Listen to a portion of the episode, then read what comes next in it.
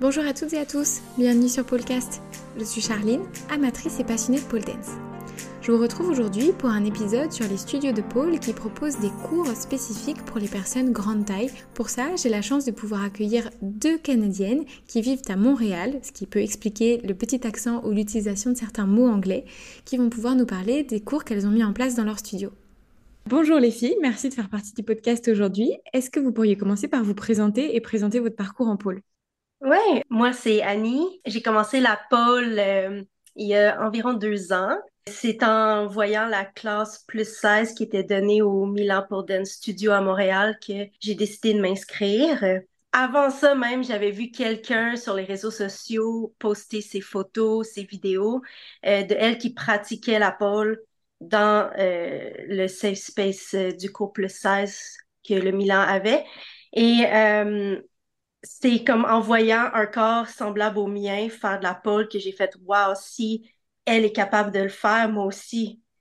Parce qu'avant j'aurais jamais pensé que la pole ça serait quelque chose euh, d'accessible pour moi ou que je voudrais faire. Mais ça va l'air vraiment chouette. Donc euh, j'ai décidé d'oser euh, m'inscrire. Puis aussi j'étais dans un processus où j'avais accepté mon corps comme il était. J'avais envie de célébrer ça donc, euh, la pole, vu que c'est quelque chose où on se met un peu plus euh, dénudé, euh, puis que c'est une activité physique, je trouvais que c'est une belle manière de connecter avec mon corps, puis de, de célébrer mon acceptation, là, si on peut dire ça comme ça. Ça m'a pris, je dirais, un bon huit mois à finir le niveau de base. Puis ensuite, j'ai commencé le, le, niveau 1, puis je, je suis encore dans ce niveau-là présentement. OK. Moi, c'est Catherine. Je fais de la pole depuis quatre ans et demi à peu près.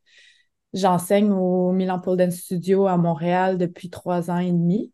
J'ai un background en gymnastique, un peu en danse aussi. Je dis souvent que c'est pas le c'est pas le parcours régulier de commencer à, enseigner après un an de pole en général, mais vu que j'avais du background en acrobatique, mm. ça, ça a été plus rapide.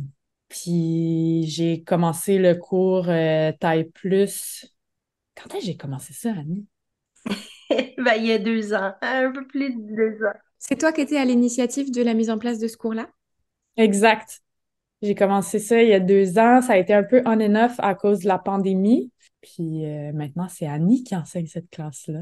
Qu'est-ce qui t'a donné l'idée de lancer ce type de cours particulier? En fait, quand j'ai commencé à enseigner, j'ai eu euh, des élèves qui en classe qui me disaient ah je peux pas faire ça je suis trop grosse ah, est-ce que tu as vu mon cul? Moi je peux pas faire ça. Tu sais des vraiment des, des commentaires comme ça. Puis je me disais je savais pas quoi répondre parce que je me disais ça t'empêche pas de le faire. Et en même temps je veux pas invalider ton vécu qui est réel tu sais. J'étais vraiment genre qu'est-ce que je fais? Puis je suis allée voir euh, Julie Artachot, qui est une photographe et euh, activiste anti-grossophobie. Je suis allée faire une consultation avec elle. J'ai fait Help! Aide-moi à mieux aider mes élèves. On a discuté pendant comme une heure, puis à la fin, elle a dit Mais pourquoi tu portes pas une classe taille plus? Puis elle, elle avait déjà un réseau de beaucoup de personnes. Fait qu'elle a parlé de ce cours-là dans son réseau. Puis là, il y avait plein de gens qui étaient intéressés. Je suis genre, ben, let's do it. Le studio a été vraiment derrière moi. Il m'a vraiment backé avec ça. Au début, c'était beaucoup de travail, là, beaucoup de démarchage, puis c'était moi qui gérais les, les inscriptions et tout. Puis à un moment donné, c'est plus devenu une classe dans le dans les créneaux réguliers. Puis honnêtement, c'est une classe que j'adore. C'est vraiment, c'est une super belle classe. Mais c'est ça, c'est comme arrivé un peu par hasard. Moi, la pôle, ça a été tellement important pour moi, ça m'a tellement été dans mon, dans mon développement, de, dans ma relation avec mon corps, dans ma relation à mon identité de genre, à ma confiance. Puis j'étais comme, tout le monde devrait avoir le droit, tout le monde devrait avoir l'opportunité de vivre ça. Hmm. Tu avais envie de le rendre plus accessible. Exact. Hmm. Parce que ce qu'on voit sur Instagram ou dans les médias, c'est des gens super fit qui font de la pole, qui font des trucs incroyables. Puis là, tu fais comme, OK, mais si je suis pas rendu là, je peux pas faire ça. Mais comme même juste, tu sais, combien de fois j'entends, je suis pas assez forte pour faire de la pole, je suis pas assez flexible pour faire de la pole. Personne dirait, j'ai pas assez de cardio pour courir, c'est ça le point, tu sais. Exactement. Je le développer en le faisant. Hmm. Et c'est ça. Puis là, tu sais, toutes ces. Je peux pas faire de la pole, je suis trop grosse. J'ai commencé à suivre des pole dancers euh, atypiques. Il y a des gens euh, qui ont un membre en moins. Euh, il y a plein de types de pole dancers. C'est possible. Après, il faut juste être à l'écoute et créatif dans les dans la progression parce que la progression est vraiment faite pour les personnes minces. Et toi, Annie, est-ce que tu te serais vue prendre un cours classique quand tu as commencé ou est-ce que ça te rassurait vraiment et que ça t'a aidé à franchir le pas que d'avoir des cours euh, grande taille qui étaient proposés? C'est sûr que le fait qu'il y avait une classe grande taille, ça m'a vraiment aidé à commencer. Euh, je me sentais comme plus à l'aise d'aller dans un univers comme, comme ça. Euh, j'allais pouvoir me sentir moins jugée. Donc oui, je pense que ça a contribué. Puis c'est le fait aussi que, comme j'ai dit plus tôt, d'avoir vu cette personne-là euh, dans le cours accomplir des choses, j'avais envie de vivre la même chose qu'elle. Puis en plus, bon, en m'inscrivant, je savais que j'allais la côtoyer un, mm. un peu là, dans les cours. Donc, ça me rassurait de savoir où je connaissais au moins une personne. Je suis quelqu'un qui a très peur de l'inconnu en général, donc souvent, quand je m'inscris à quelque chose de nouveau, euh, faut qu'on me pousse un peu à y aller, juste parce que je je sais pas comment les lieux vont être, qui va être là. C'est pas tant la, la pôle en général qui me faisait peur comme telle, mais comme juste le nouveau de, de, de la chose au complet. Ok. Tu dis que tu trouvais ça plus rassurant d'aller dans un cours grande taille. Est-ce que tu saurais dire pourquoi tu te sens moins jugée sur ce genre de cours que sur un cours classique? En fait, j'ai, je l'ai vécu un peu différemment, je pense, que, que d'autres personnes de grande taille qui m'en parlent parce que moi, j'étais déjà dans un processus où j'étais correct avec mon corps. Puis aussi, je, je, je suis quelqu'un qui, qui a lu beaucoup sur la grossophobie pendant la pandémie. Au contraire, j'avais peur d'être pas assez grosse pour le cours. Mm. C'est comme à l'inverse. J'avais peur d'être la moins grosse, puis de, d'être jugée par rapport à ça par les autres. Je voulais pas les mettre mal à l'aise. Ou... Hmm. Parce que, bon, euh, je m'identifie comme une, euh, en termes américains, une small fat, donc une petite grosse, dans le sens je suis euh, au début du spectre de la grosseur, selon moi. C'est, tout un spectre. Il y a des personnes qui sont moyennement grosses, très, très grosses, selon aussi comment on est opprimé euh, dans la vie, on s'identifie à l'une ou l'autre des catégories, là, si on pourrait dire ça comme ça. Aussi, la taille des vêtements, ça, ça peut être un indicatif de où est-ce qu'on se situe. Donc, vu que j'étais au début du spectre, j'avais peur de, de, de, rendre le safe space pas assez safe finalement. Tu sentais pas forcément légitime. Ouais, mais en même temps, ça me faisait peur dans les, dans les cours réguliers. J'avais, j'avais peur de la comparaison. Je pense que c'est quelque chose qu'on parle souvent en pôle. Je suis quelqu'un qui est très perfectionniste, très dur envers euh, moi-même. Donc, j'avais peur que si je voyais des gens trop bons autour de moi, que ça allait m'affecter.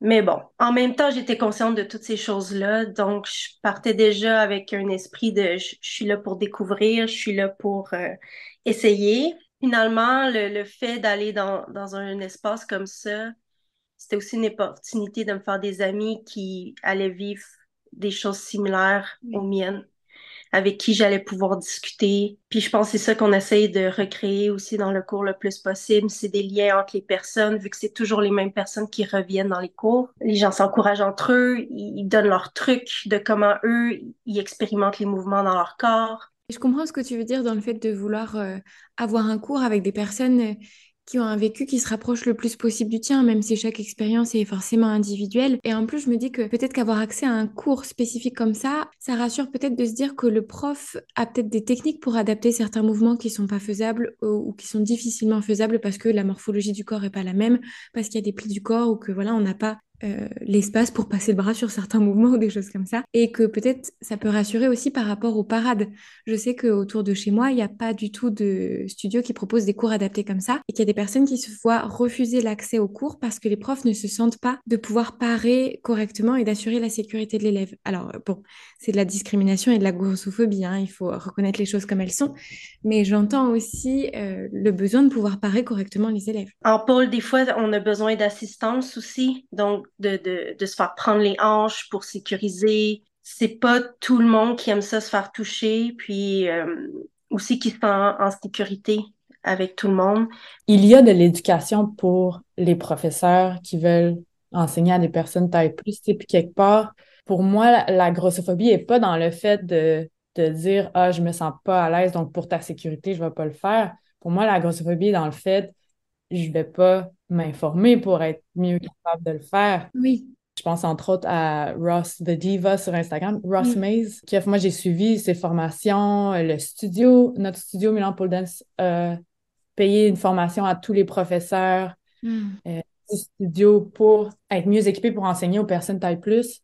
Elle a une super vidéothèque sur son site internet qui montre justement des techniques de j'ai toujours dit spotting, c'est la première fois que j'entends parade. J'adore. Je ne connaissais pas le mot français. c'est ce qu'on utilise en France, ouais. Mais c'est exactement ça. Puis c'est ça, c'est des techniques. Ça, mm. Tout s'apprend. C'est-à-dire que si l'élève que je suis en train d'aider pèse 100 livres mouillés, je peux, je peux compenser avec ma force si ma technique est pas mais le point, c'est d'améliorer sa technique, puis d'être honnête avec soi-même, justement, aussi, de dire, ben, avec soi-même et avec l'élève, tu sais, quand, quand tu spots un élève, pas supposé faire 75% de la job non plus. Si hmm. c'est le cas, l'élève n'est pas rendu là. Donc, il faut penser à des régressions. Puis ça aussi, de penser à une régression pour un diva, euh, un diva site. Je ne sais pas si vous appelez ça comme ça. Ah, je pense que j'appelle ça un side sit. Tu accroches ton genou et tu passes l'autre genou par-dessus, c'est ça?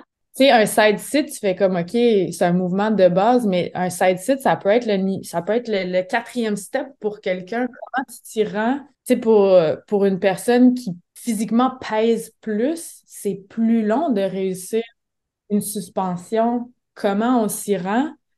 Ben là, c'est ça, c'est là où, de un, il y a de l'éducation, puis de deux, c'est aussi de trouver des façons créatives de dire, OK, ce que je voudrais, c'est diminuer la charge sur les bras parce que la suspension est plus difficile, mais la croche de genou va bien. OK, comment on peut, comment on peut se rendre là? Du coup, ces formations, toi, ça t'a, pas mal guidé quand même. Oui, vraiment. Puis aussi, moi, j'ai pas cette expérience-là d'avoir fait de la pole dans un corps gros. Hmm. Fait que je sais que j'ai beaucoup d'angles morts c'est d'accepter, d'avoir l'humilité de dire, ben, je vais, en avoir. J'en ai, je vais en avoir. Je veux cultiver un espace où mes élèves sont à l'aise de me le dire, s'il y a quoi que ce soit. Et en même temps, c'est comme, c'est ma responsabilité aussi de me former en conséquence. Ça m'a beaucoup aidé. Ça m'a aidé à, aussi, c'est ça, entendre. Euh, tu sais, Ross est très, très ouverte, là, par rapport à son expérience, puis à en parler. Par exemple, elle dit, il y a des gens qui déconstruisent leur grossophobie puis qui utilisent le mot gros. Il y a d'autres personnes qui n'utilisent pas du tout ce mot-là. Euh, il y a des personnes qui savent insulter si tu utilises des mots comme curvy, euh, avec, euh, ronde, avec des formes. Puis tu as d'autres personnes qui. Tu sais, fait juste d'entendre différents points de vue, moi, ça m'a aussi nourri. L'élève est la personne la mieux placée pour savoir comment elle se sent dans son corps. Puis moi, mon travail, c'est de l'aider à me le dire. Puis de faire comme c'est ça. Est-ce que, OK, là, ça marche pas. Tu sais, souvent, c'est comment ça marche pas, je suis pas assez forte, ou ça marche pas, je suis pas assez flexible.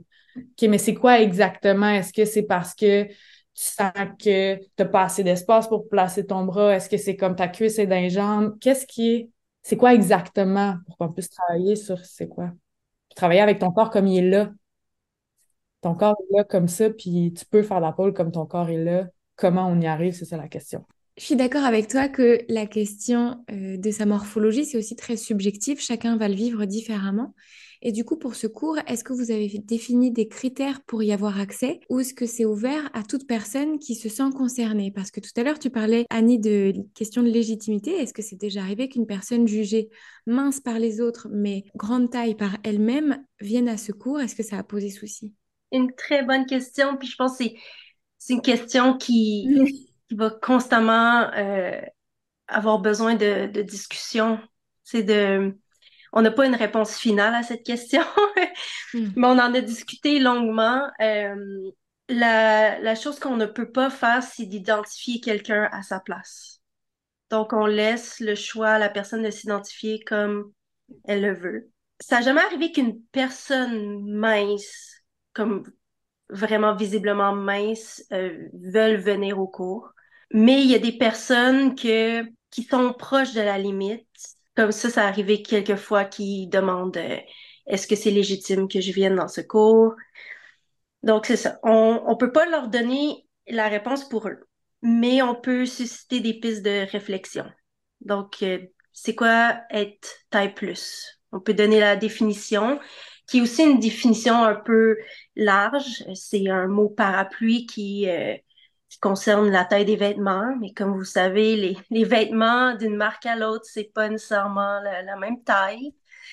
Euh, donc, on, on, leur dit souvent c'est 16 ou 18 de taille euh, américaine, parce que nous, on est avec le système. La taille 18, c'est au-dessus du 46, du coup, pour les personnes qui nous écoutent avec des tailles françaises. Encore là, ça dépend des morphologies des gens. Moi, euh, je suis grosse, mais plus du bas fait que les hanches, euh, les, les fesses, les cuisses. Euh, mais j'ai pas une forte poitrine. Pour d'autres personnes, c'est plus le contraire.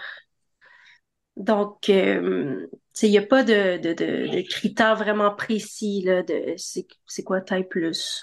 À part qu'on peut dire, bon, telle taille et plus, euh, vous pouvez vous sentir concerné. C'est culturel aussi. La question de taille plus, si tu vois, tu disais ça, moi j'ai souvenir qu'une personne que moi je considérais straight size qui était dans la classe, et en même temps, c'est ça qui suis-je pour euh, décider à la place de quelqu'un? Comme Annie disait, on essaie de guider la réflexion de la personne. Moi, souvent, ce que je dis à la personne, ben, côté taille de vêtements, souvent, ce qui est considéré taille plus, c'est 46 et plus. Ensuite, cet espace-là existe aussi pour donner des outils à des personnes qui en ont besoin parce que les classes régulières correspondent pas à leurs besoins. Souvent, je vais poser la question, est-ce que tu trouves que ta taille t'empêche d'avoir... Est-ce que tu sens que tu bénéficierais d'une classe taille plus et que l'inverse t'empêche d'apprendre à ton plein potentiel? Est-ce que tu sens que les classes régulières sont pas adaptées à ton corps? Parce que ça se peut que la personne se sente grosse, mais elle va faire Ah non, tu sais, sans que les classes sont adaptées. On n'a pas le monopole euh, non plus des complexes euh, corporels euh, dans les cours. Dans le sens, c'est pas pour les personnes qui ont nécessairement des difficultés avec leur rapport à leur corps. C'est plus au contraire de est-ce que nos proportions nous empêchent ou nous rend certains mouvements plus difficiles et qu'il faut trouver des adaptations? C'est plus dans l'accessibilité que l'acceptabilité du corps. Oui. Je trouve qu'un bon exemple, c'est justement, on parlait tout à l'heure du side sit. Dans une classe régulière, on va toujours croiser les jambes. Il y a des gens taille plus qui vont jamais croiser les jambes. C'est juste genre physiquement inconfortable. Fait que si tu es dans une classe régulière, tout le long, tu te dis, mais je suis pas capable de la faire, cette figure-là, je suis pas capable de croiser mes jambes.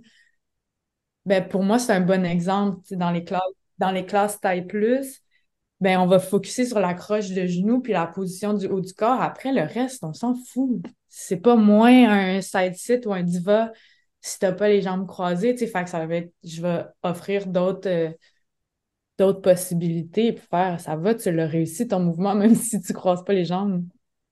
Oui, bien sûr. Et est-ce que vous avez des élèves qui sont dans les cours grande taille, qui passent sur des cours classiques?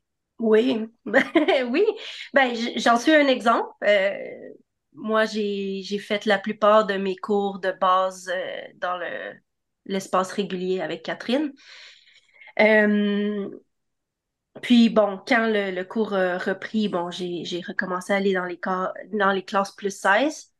En plus, le cours euh, grande taille, il donnait une fois semaine.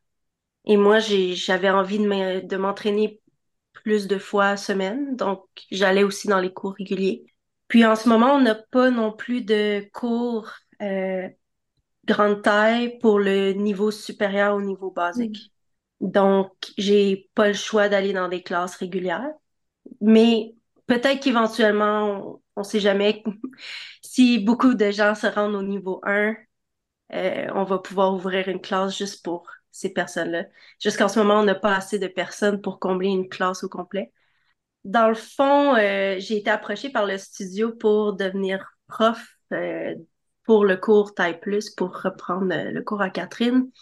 D'une part, c'était une volonté de, rendre le cours encore plus accessible, puis une, plus grande représentation des corps gros au, studio.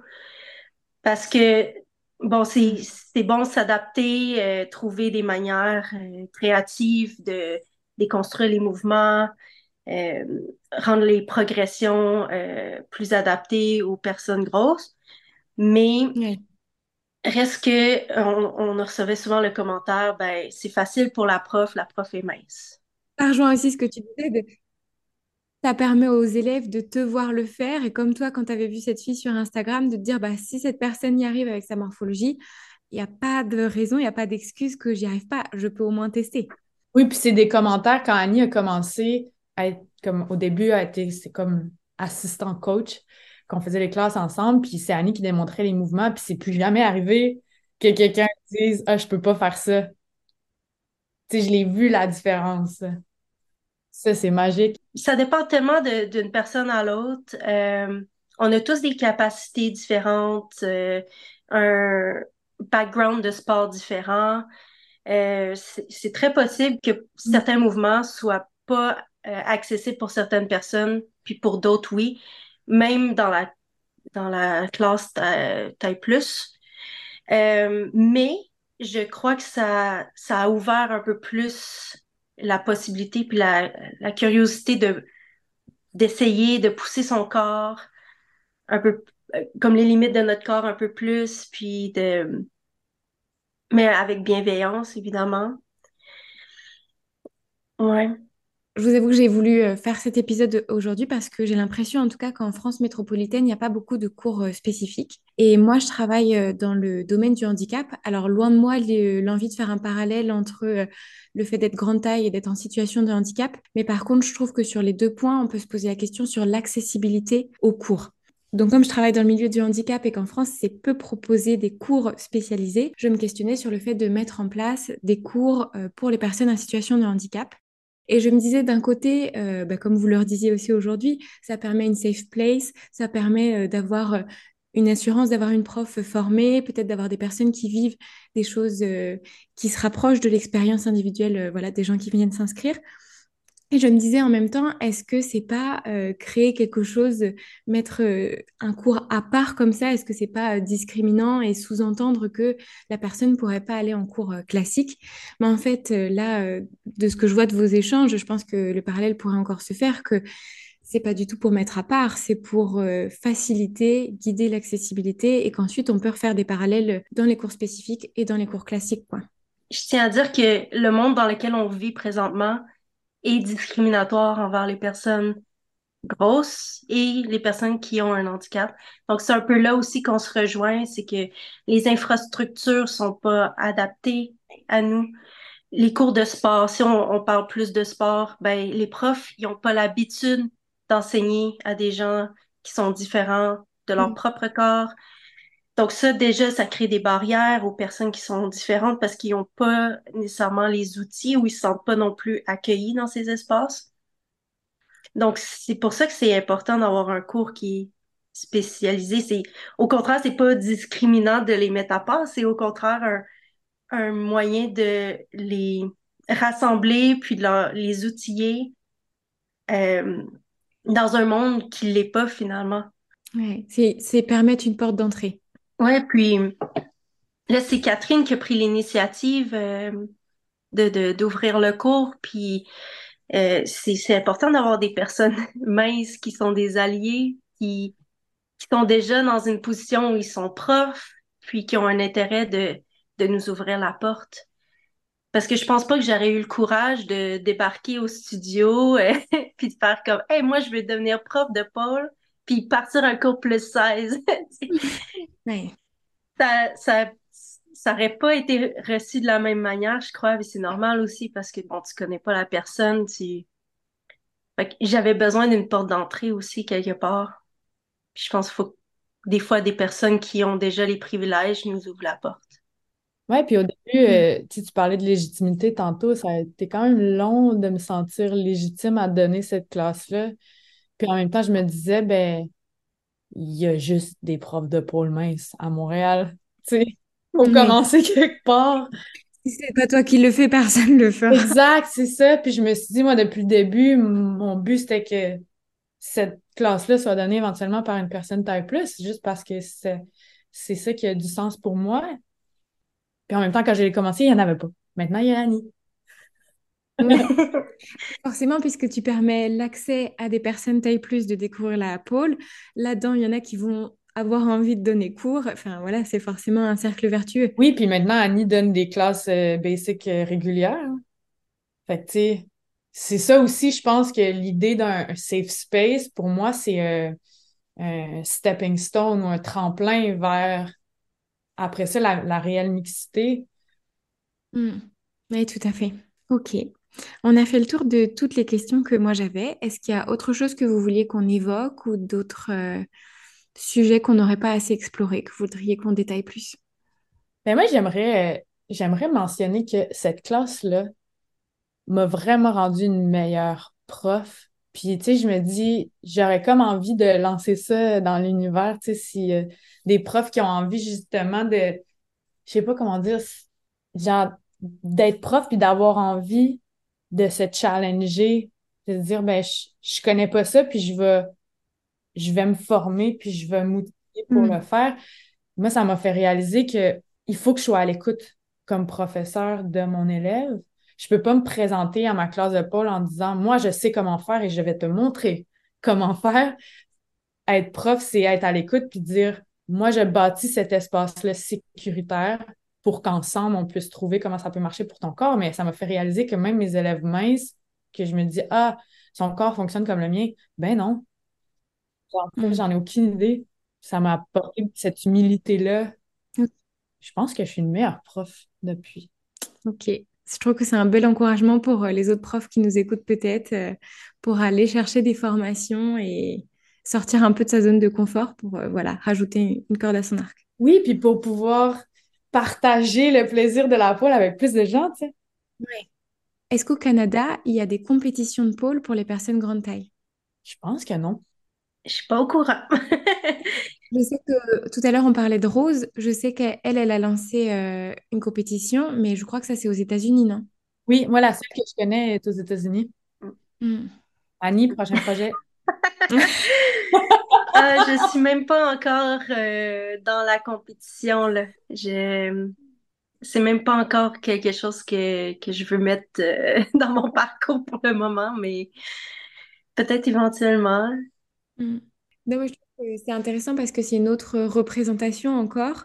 C'est aussi la préparation d'une scène avec public, parce que souvent en pôle, c'est plus facile de si on cherche à se reproduire devant un public, de passer par la compétition que d'organiser un spectacle. C'est pas toujours euh, facile. Ouais, je suis encore au, départ, au euh, début de mon parcours. C'est vrai qu'il faut aller étape par étape. Euh, peut-être que je suis un peu trop dure envers moi-même, mais je vais essayer de faire un spectacle parce qu'on en organise un chaque année au studio. Donc, je vais commencer par ça. Après ça, on verra. Mais j'ai fait de la compétition jadis dans un autre sport, puis j'ai je sais pas si mon rapport à la compétition est sain. Puis en ce moment, la pole, c'est, c'est vraiment un rapport de, de plaisir, puis de bien-être, puis mm. je vais à mon rythme, j'essaie de pas me mettre de pression, de réussir certains mouvements. D'ailleurs, ça me fait penser au sujet de comme d'accepter aussi que on va avoir des limites. Puis ça, peu importe le type de corps, là. Mais je pense dans le court taille plus, c'est souvent, euh, tu on a parlé que les gens ils ont ont peut-être des, euh, des biais où ils, ils pensent qu'ils seront pas capables de faire certaines choses, puis finalement, ils repoussent leurs limites, puis ils font Ah, finalement, il fallait juste que je le fasse différemment ou que, que j'attende un peu plus longtemps, que je me donne le temps de, de faire le mouvement. Mais moi, je me suis déjà mis en tête que je serais peut-être pas au même niveau que certaines personnes que je vois faire de la pole au studio. Puis, c'est correct. J'ai, j'ai accepté ça aussi. Puis peut-être un jour, je vais être surpris. Moi, je suis je sais pas si c'est pessimiste de penser comme ça, mais je crois que mon corps va avoir une certaine limite éventuellement. Puis je sais pas elle est où. Puis je vais le découvrir un jour. Mais j'ai tout le temps ça en tête, tu sais, sans non plus me dire j'y arriverai jamais.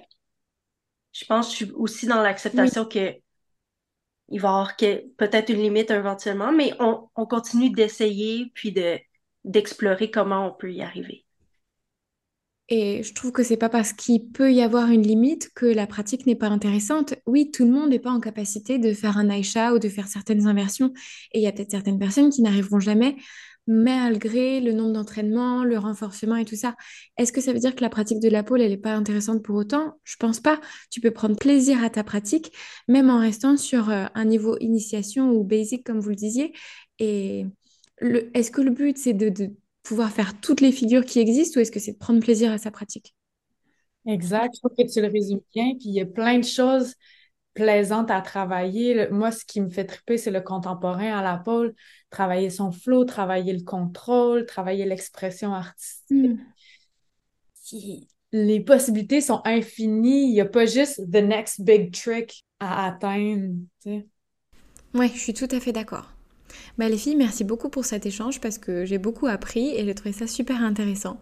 Je suis ravie de voir que Podcast euh, dépasse les limites euh, de l'Europe et va euh, à la rencontre d'autres francophones pour parler de cette belle passion qu'on partage la pôle. Voilà, c'est tout pour l'épisode d'aujourd'hui, j'espère que ça vous a plu.